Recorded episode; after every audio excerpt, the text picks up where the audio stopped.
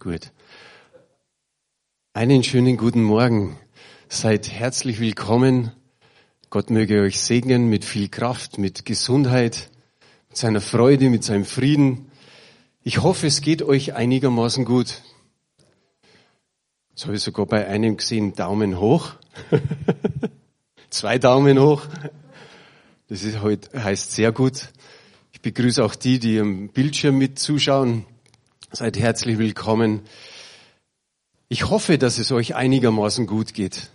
Ist ja echt eine komische Zeit, die schon länger anhält. Aber ich hoffe auch, dass die Predigt euch ermutigt und an den ein oder anderen Punkt herausfordert. Der Titel heute Morgen ist Die Notwendigkeit des Glücklichseins. Ist es notwendig, glücklich zu sein? Ein paar nicken schon. Ich glaube, jeden tut's gut, wenn er glücklich ist. Kann man kaum vorstellen, dass da einer ist, der sagt, nee, glücklich will ich nicht sein. Ich glaube, das brauchen wir alle. Dass zur Zeit das Glück vielleicht in weite Ferne gerückt ist, bei dem einen oder anderen kann passieren, ist vielleicht nicht immer an deiner Seite. So mancher mag sich über diese Situation von der Pandemie so aufregen, dass es ihn ein bisschen zermürbt oder dass er sagt, ich finde schon fast auswegslos, aber lasst euch ermutigen. Ich habe ein paar Sprüche gelesen und Zitate und ihr kennt es alle, dass es so mal heißt, man hat das Glück gepachtet. Zurzeit kann es sein, dass wir eher dem Glück hinterherlaufen müssen, als wie dass wir es richtig gepachtet haben.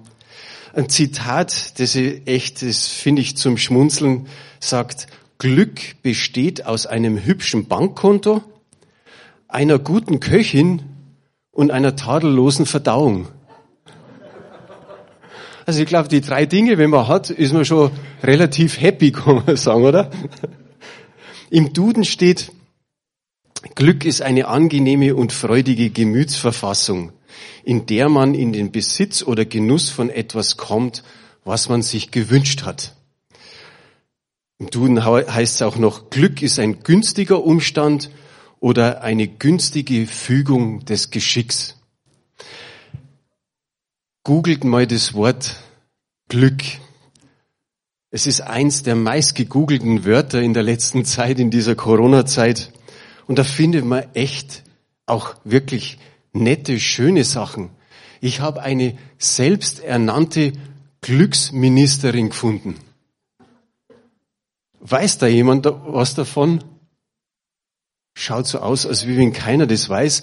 Diese selbsternannte Glücksministerin ist noch eine junge Frau und die hat ein Ministerium, und zwar 2014, ein Ministerium für Glück und Wohlbefinden gegründet. Und sie versucht das Thema so kreativ ins Spiel zu bringen. Und ihr Motto ist, Gemeinsam steigern wir das Brutto-Nationalglück. Ältere Geschwister wissen, so in den 80er Jahren hat es mal diesen Song gegeben, ja, ja, ja, ja, wir steigern das Bruttosozialprodukt. Hier ist eine Dame da, die sagt, wir wollen das Bruttonationalglück äh, steigern. Und die hat echt gute Ideen. Ich habe da mal so ein bisschen nachgeforscht, sind echt gute Ideen, könnten auch aus dem christlichen Sektor sein. An einer Stelle macht sie Confetti to go. Einfach so kleine Zündholzschächtchen, wo man Konfetti drin hat. Wenn es mal eine gute Sache gibt im Moment, einfach aufmachen und hoch damit. Konfetti-Regen kommt. Ich find's nicht schlecht, da sind ein paar gute Ideen drin. Dann habe ich weiter geforscht und finde die Glücksforschung. Die Glücksforschung erlebt seit den 80er Jahren einen richtig guten Aufschwung und sie umschreibt Glück mit Lebenszufriedenheit. Jetzt wird der eine oder andere sagen, und was verstehen die unter Lebenszufriedenheit? Sie, sie haben drei Punkte. Wirtschaftliches Wohlergehen, persönliche Beziehungen und drittens die Gabe, seinem eigenen Leben einen Sinn zumessen zu können. Und wenn all diese drei Punkte sogar mal relativ in einem guten Maße zusammenkommen, dann gilt man als glücklich. Jetzt wisst ihr, wie es geht. Wer weiß, was am 20. März für ein Tag war? Ja, ja, ja. Jetzt wird einer vielleicht sagen Samstag. Nee, da will ich nicht drauf hin. Es war zwar ein Samstag, aber das war der internationale Tag des Glücks. Keiner hat's von, von euch gewusst, habt's gar nicht so glücklich sein können an dem Tag. Der ist einfach so spurlos an euch vorbeigegangen. Aber die UNO pocht auf Grundbedingungen des Glücklichseins. Als die Vereinten Nationen 2013 diesen 20. März als internationalen Tag des Glücks erklärten, hatten sie ganz andere Dinge im Sinn, nämlich Grundbedingungen zum Glücklichsein sein. Und das gibt's jetzt fünf Punkte. 2000 Kalorien am Tag, der Zugang zu 100 Liter Wasser täglich, einen Platz zum Kochen, sechs Quadratmeter Wohnfläche und sechs Jahre Schulbildung. Jetzt wird der ein oder andere sagen, oder schmunzelt vielleicht unter seiner Maske, aber nicht überall auf der Welt ist es eine Selbstverständlichkeit. Und es war ein ehemaliges Waisenkind aus den Slums von Kalkutta, das diesen Tag einforderte. Die Idee dahinter war, Glück ist ein grundlegendes Menschenrecht. Jetzt habe ich noch nachgeschaut, die Deutschen sind im internationalen Vergleich gar nicht so unglücklich. Wir sind immerhin, oder einen kleinen Moment noch, wer kennt den World Happiness Report?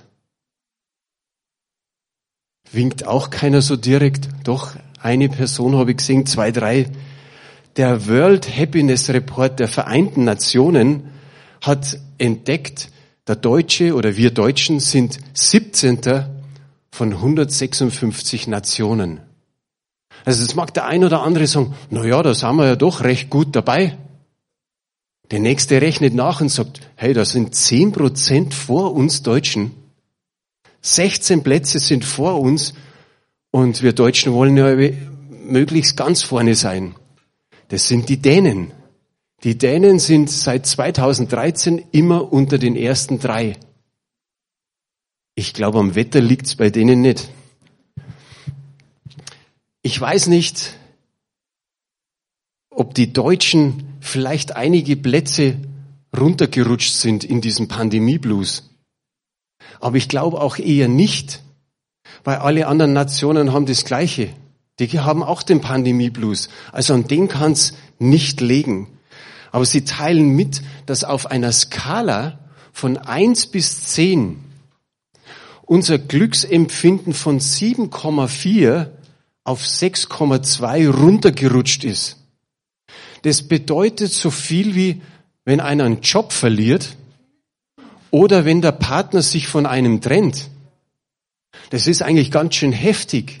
Also wenn man so vom Dreiviertel Glücksempfinden auf zwei Drittel runterrutscht. Aber die Forscher haben ein Aber. Sie versichern uns, es wird keine bleibende Dellen oder Schäden zurückbleiben. Trotzdem oder trotz all dem kann man im Lockdown das Glücksgefühl steigern. Jetzt möchte natürlich jeder wissen, wie das geht. Gell? Ich, ihr müsst euch noch gedulden, ich komme später drauf. Jetzt haben wir zumindest einen Abriss bekommen von einer Glücksministerin, von der Glücksforschung und von den Vereinten Nationen, die sich tatsächlich Gedanken machen, wie kann man das Glücksgefühl oder das Glücklichsein steigern oder wenigstens erhalten. Am Ende erkennen wir alle, dass Glück mit Wahrnehmung zu tun hat. Denkt doch einfach mal ans Homeoffice ich glaube bis 2019, inklusiv 2019, waren so viele Menschen da, die gesagt haben, ich möchte gern Homeoffice machen. Aber irgendwie haben die Chefs nicht mitgespielt. Jeder Chef wird sich gesagt haben, na, na, wer weiß, was der daheim tut. Und lieber habe ich es hier in meinem Großraumbüro und kann mal durchmarschieren und mal sehen, ob sie auch alle was tun. Jetzt haben wir seit 2020 haben viele Homeoffice, Aber die Frage ist, ist jeder glücklich? Ist jeder zufrieden? Wir sehen, dass Glücklichsein zwar wirklich notwendig ist, aber jeder empfindet Glücklichsein etwas anders. Grundsätzlich ist es wichtig, eine Grundzufriedenheit im Leben zu haben. Glück in Zeiten von Corona ist also darauf, sich zu besinnen. Auf was sollten wir uns besinnen? Was wir haben. Überleg mal ganz kurz für ein paar Sekunden, was du alles hast. Ein weiterer Besinnungspunkt ist, zu wissen, wer wir sind. Wissen wir, wer wir sind? Als Christen besonders ein königliches Priestertum. Wir sind Heilige, wir sind Geliebte, wir sind Kinder, wir sind Söhne und Töchter vom lebendigen Gott. Das ist immer wieder wichtig, dass wir uns darauf besinnen und dass wir auch sagen, was ist uns wirklich wichtig? Wofür können wir dankbar sein? Das haben wir schon in den letzten Zeiten oder letzten Predigten immer wieder erwähnt. Aber auch zu sehen, ich muss nicht traurig sein, wenn irgendetwas gerade nicht geht. Es ist ein Luxusproblem, echt zu sagen, mein Heuer kann ich nicht in Urlaub gehen. Oder wenn ich mich nicht impfen lasse, dann komme ich nicht nach Österreich oder Italien oder Spanien. Einer der Schlüssel zum Glück ist Beziehung. Der Mensch ist auf Beziehungen angelegt. Und es ist eins der wichtigsten Dinge. Und wenn die Beziehungen, sage jetzt mal, einigermaßen in Ordnung sind, dann ist der Mensch glücklich. So ist es. Und es ist wurscht, ob wir dann von einer Wellness-Oase zur nächsten Wellness-Oase hüpfen oder ob wir in der Gehaltsliste ziemlich oben stehen. Nein, die Beziehungen sind wichtig. Und die wichtigste Beziehung ist zu wem? Zu unserem Schöpfer Gott. Das ist das Aller, Allerwichtigste. Aber die können nur die genießen und erleben, die, sage mal, ihr Leben Jesus gegeben haben. Wie es so schön heißt, dass der sündige Mensch einfach sich zu Gott bekehrt. Dann kann er das genießen. Und dann kommt er bei Gott an und er schenkt ihm großes und ewiges Glück für die Zukunft. Blaise Pascal hat gesagt, der Mensch ist zu Gott hin geschaffen Darum ist er nur in Gott glücklich. Und damit sind wir schon beim Geistlichen angekommen, beim Biblischen. Psalm 114, Vers 15b, das ist wirklich der letzte Teil dieses Psalmes.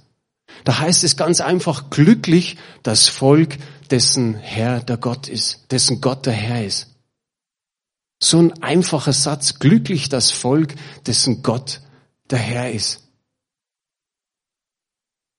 Viele sind ja schon länger im Glauben. In den 90er Jahren habe ich mich immer gefreut, das Lobpreisteam hat immer fröhliche Lieder gespielt. Immer über Freude, über Dankbarkeit. Und da war ein Lied dabei, das eben so ging. Fröhlich, fröhlich ist das Volk, dessen Gott ist der Herr. Früh such ich sein Angesicht, dien ihm, bis sein Tag anbricht. Ich vertraue auf Gott, den Vater. Er weist mir den Weg.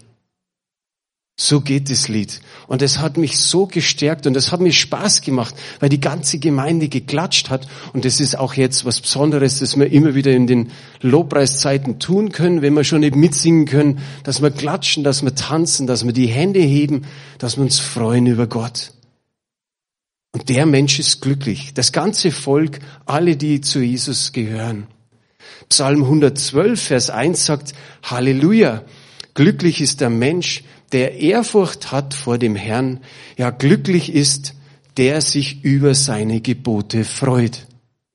Da ist jetzt eigentlich eine kleine Steigerung. Jetzt ist es nicht nur, dass der Mensch glücklich ist über Gott, sondern jetzt ist er auch noch glücklich über das Wort, über das freut er sich. Also haben wir schon zwei Gründe über das, wo wir glücklich sein können. Wir sind letzte Woche ins Gebetszimmer gegangen und Sibylle, dann stand an der Tafel, Himmel und Erde werden vergehen, aber mein Wort bleibt. Und es kann sein, dass es noch viel, viel schlimmer wird nach Corona. Wenn es in die Richtung geht, Himmel und Erde werden vergehen, aber mein Wort bleibt. Das ist unsere Zuversicht, unsere Hoffnung. Wir sind in Gott geborgen. Psalm 119, die Verse 1 und 2. Glücklich sind die Menschen, die ihr Leben aufrichtig leben, die das Gesetz des Herrn befolgen. Glücklich sind die, die sich an seine Weisungen halten und ihn von ganzem Herzen suchen. Schon wieder. Hast eigentlich weiterblättern können. Sind wir schon auf 119. Zwischen waren wir 100, 112, jetzt sind wir schon auf 119, ja. Das ist wieder eine Steigerung. Wir freuen uns über Gott. Wir haben Ehrfurcht vor ihm. Wir freuen uns über sein Wort. Und dann geht's los an uns. Jetzt sollen wir das Wort befolgen. Jetzt sollen wir das Wort umsetzen. Jetzt sollen wir das Wort halten, aufrichtig leben und eigentlich in allen Dingen, auf all unseren Wegen Gott suchen.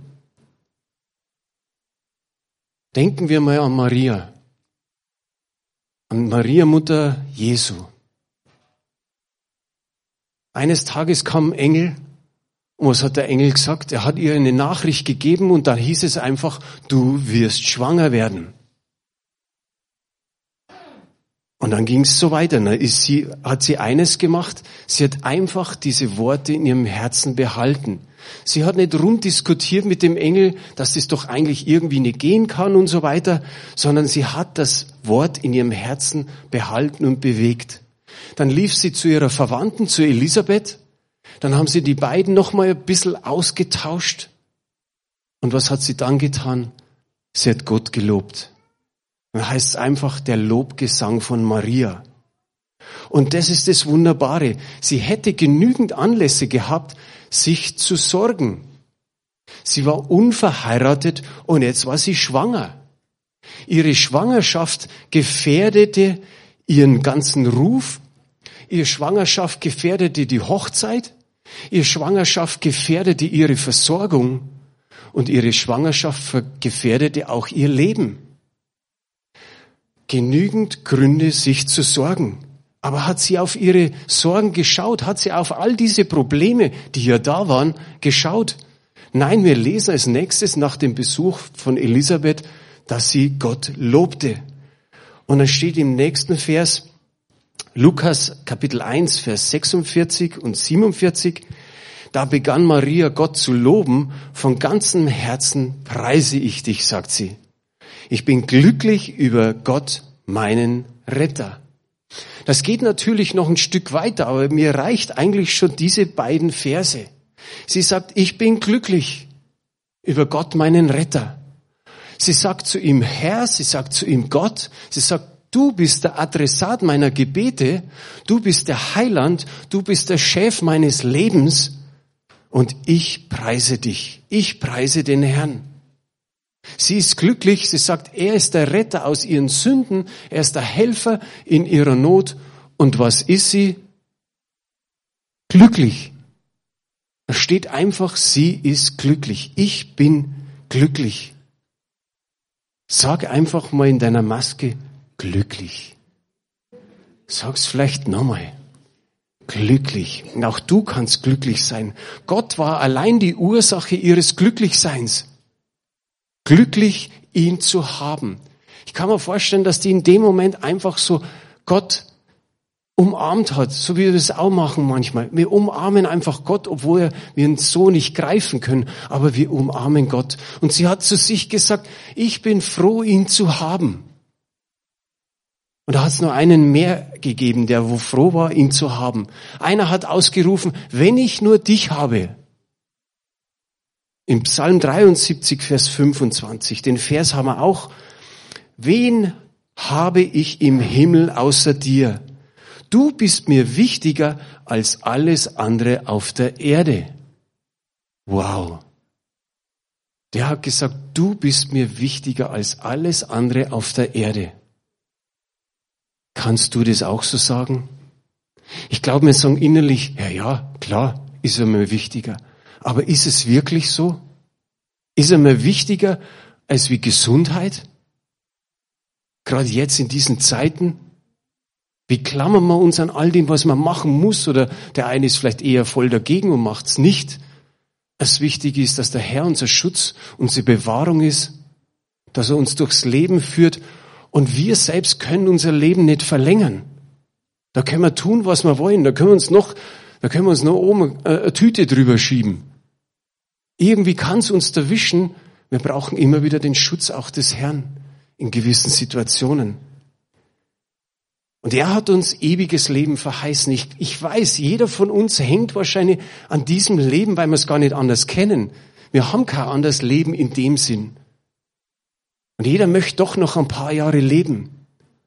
Aber es kann alles Mögliche passieren, außer Corona. Krebs und Herzinfarkt und was alles so gibt. Und der ein oder andere schläft einfach ein. Das wünschen wir uns alle, dass wir einfach bloß so einschlafen. Aber was das Schöne ist, der Herr hat uns ewiges Leben verheißen. Und das ist doch das Wichtige. Das hat schon begonnen für uns. Und das wollen wir durchziehen. Wir wollen beim Herrn bleiben und sagen, Herr, wir wollen in Ewigkeit bei dir sein.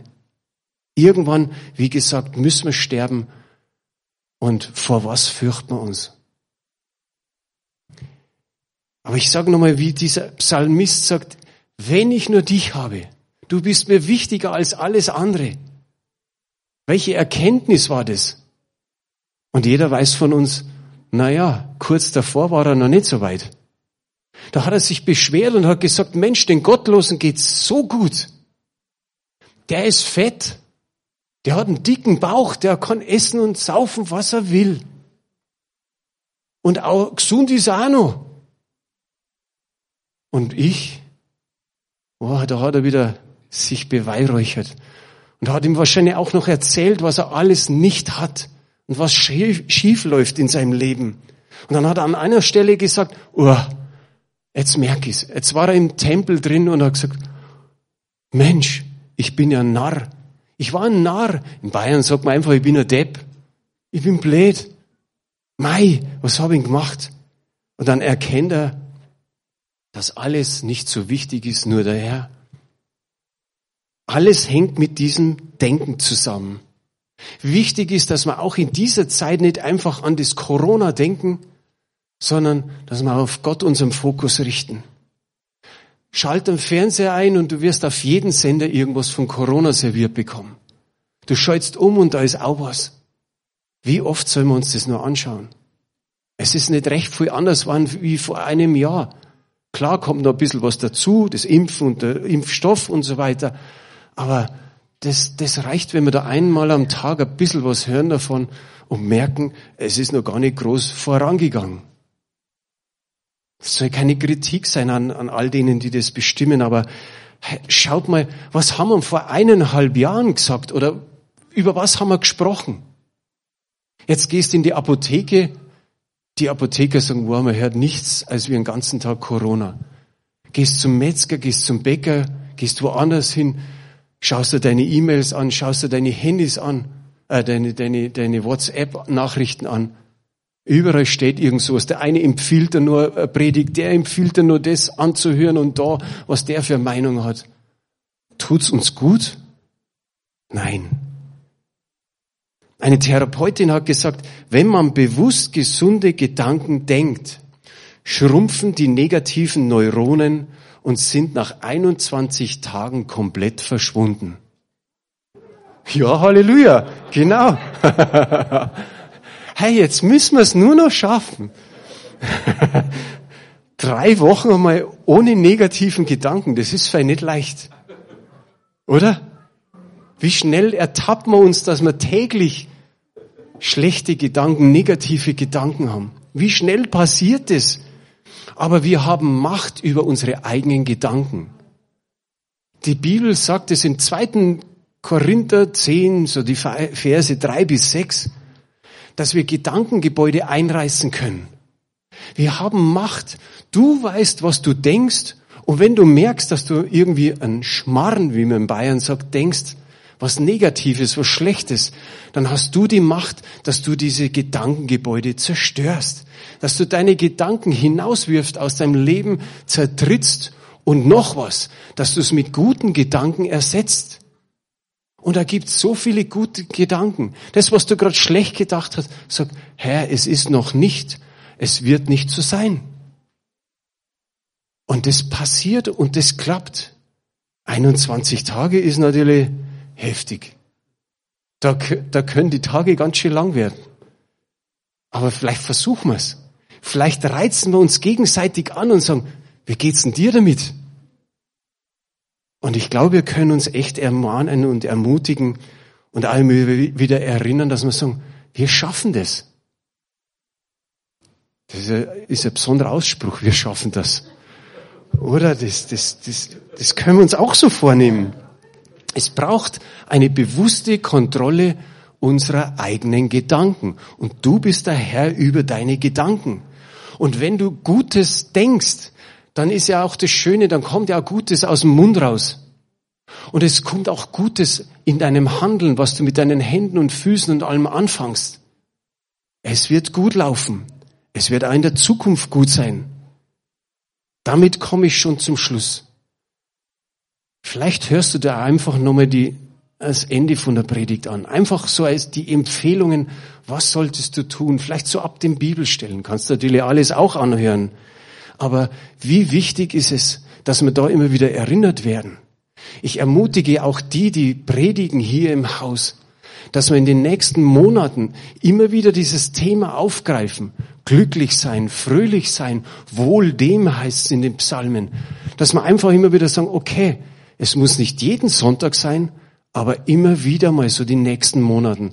Soll auch kein Lückenfüller sein, so auf die Art, wir wissen nicht, was wir predigen, sondern es soll eher das sein, dass wenn man darüber wieder predigt, dass wir den ein oder anderen vielleicht aus dem Loch schon rausholen weil es dem einen oder anderen dreckig geht und weil er sagt, oh, ich verlasse am liebsten nicht mehr meine Wohnung. Und das soll nicht sein, sondern wir sollen Begeisterte sein von Gott, Begeisterte von seinem Wort. Wir sollen es halten, wir sollen eben unsere negativen äh, Gedanken zertreten und wir sollen Gutes aussondern. Amen. Lass uns nur beten. Steht einfach auf. Vater, wir danken dir dass dein Wort da ist und dass du selbst da bist und dass wir immer wieder ermutigt sein dürfen, uns dies ins Gedächtnis zu rufen, dass du Herr bist, dass du König bist und dass wir glücklich sein dürfen wie Maria, weil du mein Retter bist, weil du mich erlöst hast von aller Schuld und weil ich die Ewigkeit mit dir verbringen darf. Herr, wie schön ist es, dass das jeder von uns sagen kann. Danke, Herr, dass man immer wieder ermutigt, ermahnt, Herr, und herausgefordert wird. Danke für deine Bibelstellen. Danke für das Wort, das wir täglich haben dürfen. Danke, Herr, dass du uns immer wieder erinnerst, wenn wir mal durchhängen, Danke, Vater, dass wir wissen, Herr, du bist Herr in dieser ganzen Situation, in dieser Lage. Wir sind in deinen Händen. Unsere Namen sind in deine Handflächen geschrieben. Wir haben Bewahrung und Beschutz von dir.